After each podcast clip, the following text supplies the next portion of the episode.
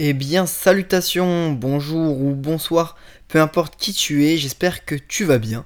Bienvenue dans ce podcast Cinémoi.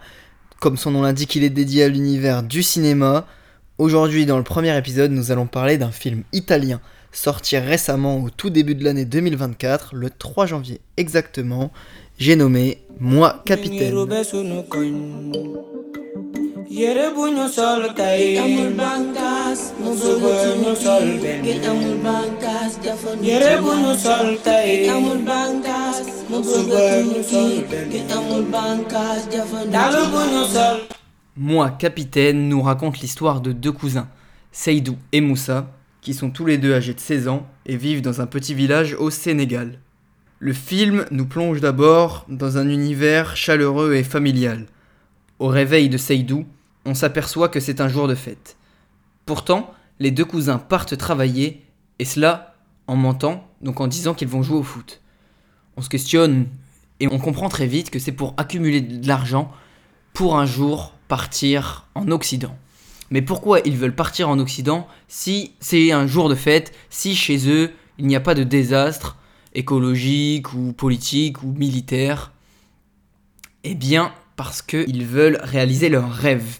Leur rêve étant de devenir chanteur, et chanteur célèbre, parce que chez eux, dans leur petit village, ils chantent déjà, ils s'amusent avec des amis, ils écrivent des textes, mais il n'y a pas l'air d'avoir du grand matériel, et la popularité n'est pas là.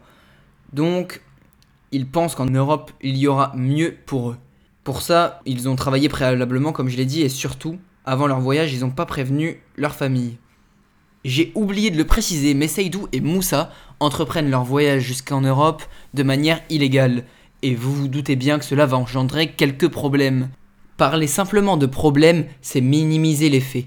C'est minimiser les 2500 personnes mortes en tentant de traverser la mer Méditerranée entre janvier et septembre 2023. C'est minimiser les risques encourus dans le film par Seydou et Moussa. C'est minimiser le fait de rencontrer des cadavres dans le désert du Sahara, d'être exploité, d'être vendu aux enchères. C'est aussi être racketté par les autorités locales. Pour les femmes, ça pourrait être d'être exploité sexuellement. En bref, on met sa vie en jeu.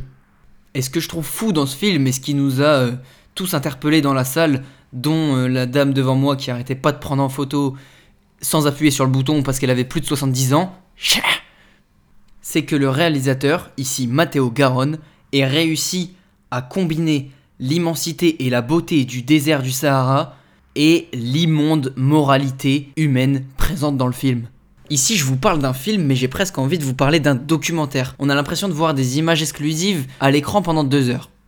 Et cette impression, elle est légitime. En fait, le long métrage, il est inspiré de l'histoire de Fofana Amara, un Guinéen de 15 ans qui avait migré vers la Sicile.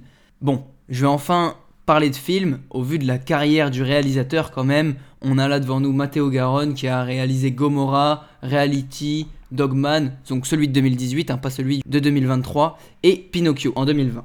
Au niveau des acteurs, donc il y a Seydou Sar qui incarne Seydou et Mustapha Faure qui incarne Moussa. Le premier, Seydou Sar, a même été récompensé dans la catégorie Révélation à la Mostra de Venise pour son rôle dans Moi Capitaine. Le film lui-même a eu sa nomination aux Golden Globes dans la catégorie meilleur film en langue étrangère.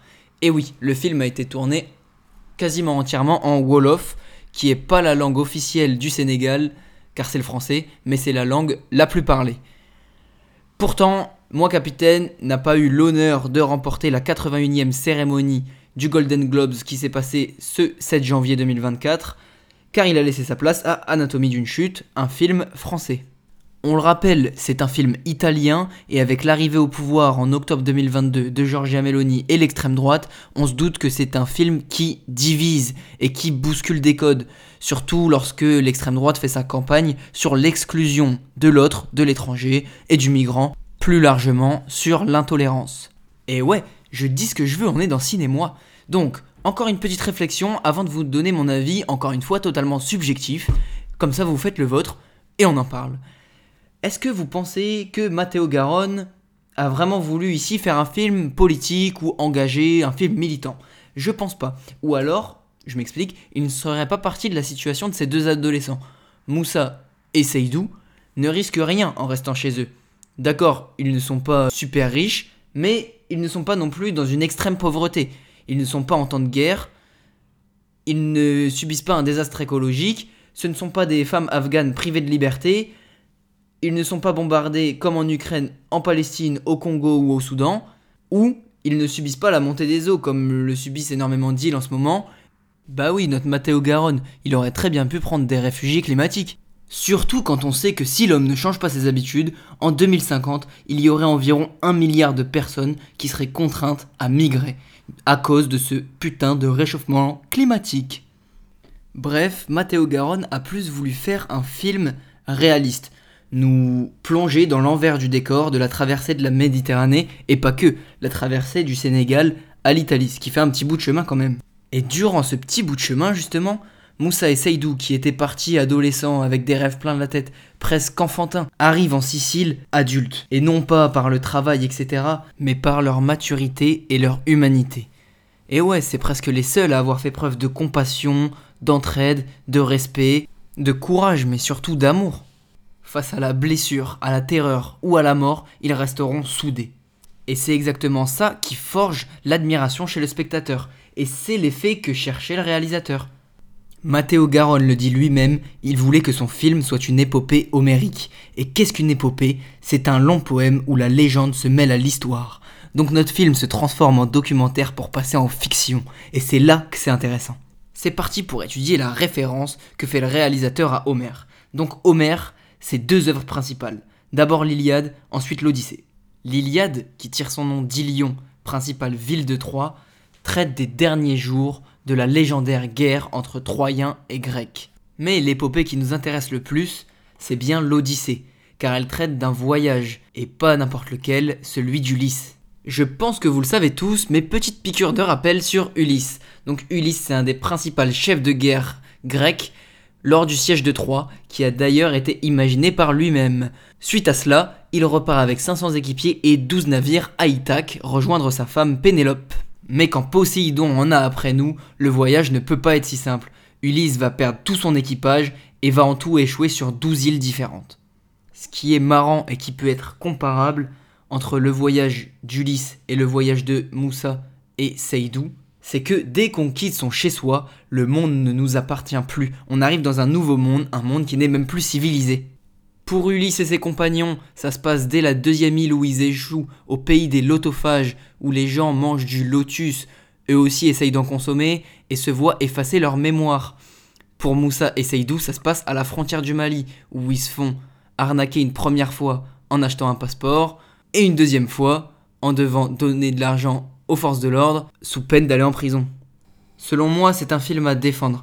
Il y a des problématiques actuelles qui sont traitées qui sont très intéressantes, des images éblouissantes, des faits qui s'enchaînent bien, peut-être un petit peu long, le film fait 2h01 exactement, mais je ne sais pas si c'est le film en lui-même qui est long ou s'il y a tellement de choses abominables qui s'enchaînent que ça en devient insupportable pour le spectateur.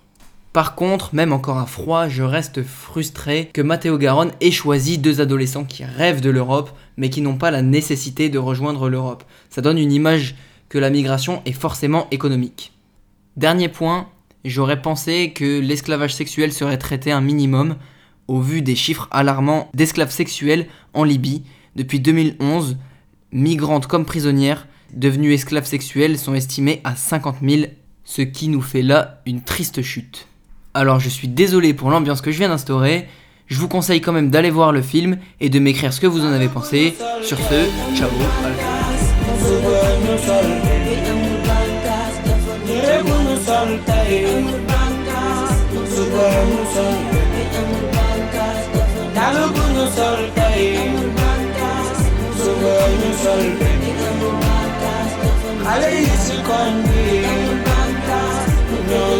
They burn.